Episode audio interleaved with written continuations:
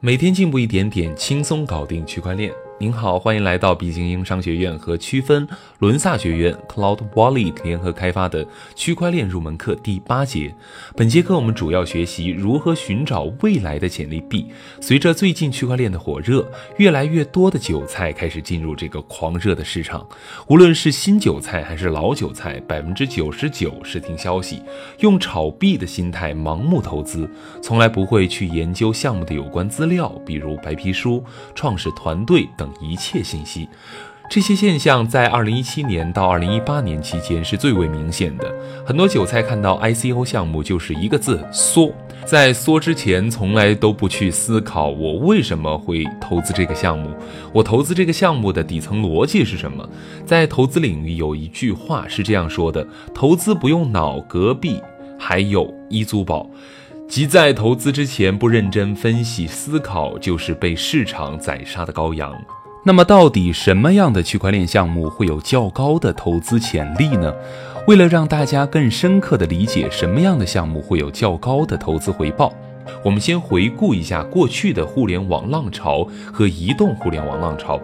目前，互联网与移动互联网浪潮的什么公司最值钱呢？市值排名全球的公司都有哪些？根据互联网的发展路径，我们先来看看互联网浪潮中哪些是幸运儿。在互联网浪潮中最赚钱的公司，第一名是做底层操作系统的，比如微软。微软就是最开始做一个计算机系统的公司。微软的成功。更让比尔盖茨成为了世界首富。其次是基于微软产生的互联网生态网站，如 QQ、阿里巴巴、百度。其次是基于互联网生态应用的垂直应用，如基于 QQ 的游戏、基于天猫的卖家等。最后是一些垂直网站，如携程、五八、优酷等。我们再来看移动互联网浪潮。根据二零一八年三月统计的数据，目前市值排名第一的是苹果公司，他们的市值是九千一百三十二亿美元。苹果公司大家都知道，它的 iOS 系统最值钱。第二名是谷歌公司，它的市值是八千零六十五亿美元，它的主营业务属于广告行业。第三名是亚马逊公司，七千六百四十四亿美元，它主要以电商为主。第四名是微软公司。七千四百三十三亿美元，它主要是做 PC 操作系统的。第五名是我们国内的腾讯公司，市值五千四百二十三亿美元，它主要是属于社交软件类。第六名 Facebook 公司和我们的第五名也是同一个行业，社交，它的市值是五千三百八十一亿美元。第七、第八名都是。伯克希尔哈撒韦和阿里巴巴，一个是投资，一个是电商。第九名、第十名是摩根大通和工商银行，他们都属于金融领域。现在，如果你认可区块链是继互联网、移动互联网后的第三大浪潮，那么我们可以应该思考如何去选择最有潜力的赛道进行投资。都说历史不会简单的重复，但往往都惊人的相似。我们可以分析历史，从中找到一些规律，用于指导当下的投资。那么，我们移动互联网时代全球前十名的公司行业映射到区块链领域，我们的思路就会很清晰了。数字货币未来世界前十最有可能出现的领域，我认为有以下几个板块。一是做类似微软、苹果一样的提供底层技术和操作系统的项目，对应到区块链行业就是底层公链，具有海量应用的项目。切记，海量用户很重要。光有好的概念和技术，没有用户去使用，也不能成为优质项目的。因为这样的底层公链项目可能会成为未来的全球市值第一或者第二。比如现在的公链以太坊的市值就是排名第二的。当然不是说现在以太坊排名第二了，别的公链就没有机会。我们在前面讲到，现在底层性能还非常的差，别的公链还有很大的发展空间，所以这两年会有大量的公链产生。其次是金融支付系统，有海量支付的项目，比如比特币、瑞波等都是支付领域的，目前市值已经排名第一和第三了。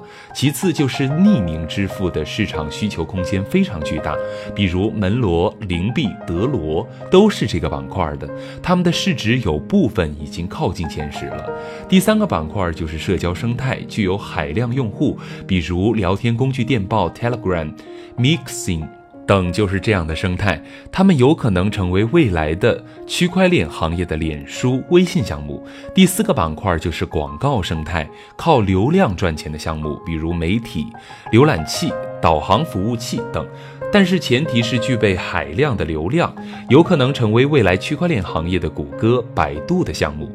第五个板块就是电商生态，通过项目交易流水赚钱的项目，比如币圈的交易所，这是一个每天上百亿流水的项目，有可能成为未来区块链行业的亚马逊、阿里巴巴的项目。讲到这里，你应该大致知道了，如果你应该需要去投区块链项目，要寻找什么样的项目呢？要寻找成为微软、苹果、QQ、阿里这样的项目，这样的项目才有可能获得高额的投资回报。找到了，在思考如何配置以及怎么投的问题，这个我们在下节课会跟大家详细讲解。除此之外，我们还要根据项目的发展阶段、团队、技术实力、社区情况来综合分析。具体的分析方法和标准，请参考我们喜马拉雅的投资分析十八讲课程。目前，我们根据行业的发展情况，可以将区块链生态内的场景分成三类：一是行业已经成熟的领域。二是刚需但尚未成熟的领域，三是未知是否刚需但值得大胆探索的领域。第一个成熟的领域，这类领域是区块链的刚需领域，并且在这类领域中已经出现了垄断者和寡头，现有的追随者以及后来者几乎不大可能再有机会赶超寡头。随着情形势的发展，寡头会逐渐垄断所有市场，其他竞争者会逐渐消失。这类领域有数字货币、比特币等，智能合约、以太坊、EOS 等。中心化交易所 BNB、HT、OKB 等。二，刚需但尚未成熟的领域，这类领域也是区块链的刚需领域。虽然刚需，但尚未出现寡头，因此在未来一段时间内，该领域内将呈现多头并进的竞争局面。这种局面会发展到寡头出现。导致这个领域渐渐演变成第一类领域。目前，这个领域有数字货币钱包、去中心化交易所、公链等。第三，未知是否刚需但值得大胆探索的领域，这类领域在目前已经出现了项目产品，但尚不知道这类产品是否有应用场景，或者应用场景目前争议很大。这个领域一旦其应用场景得到确认，将会演变成第二类领域。通过学习，我们知道目前行业生态已经有部分巨头开始呈现，小的项目已经很难有机会，所以已经有巨头的领域。我们可以直接买它的通证，享受它发展带来的红利就可以了。区块链行业跟互联网行业一样，一旦有了寡头，就很难去挑战它的地位。就像今天的一个小的电商公司想挑战阿里巴巴一样，不管从技术、资金、人才都没有任何优势。同时提醒大家的是，目前整个区块链还处于互联网的早期，最后能够留下来的项目，就像当初的互联网一样，最终百分之。九十的项目可能都会死掉，只有那百分之十的项目可能会改变世界。所以，投资区块链资产之前，一定要认真的分析，同时从资产配置上去做一些风险对冲。本课总结：本节课我们主要学习了如何寻找未来的潜力币。我们通过全球传统的互联网市值前十的行业分析，映射到区块链行业，从而找到未来具有投资潜力的方向和领域。它们分别是有海量应用的底层操作系统。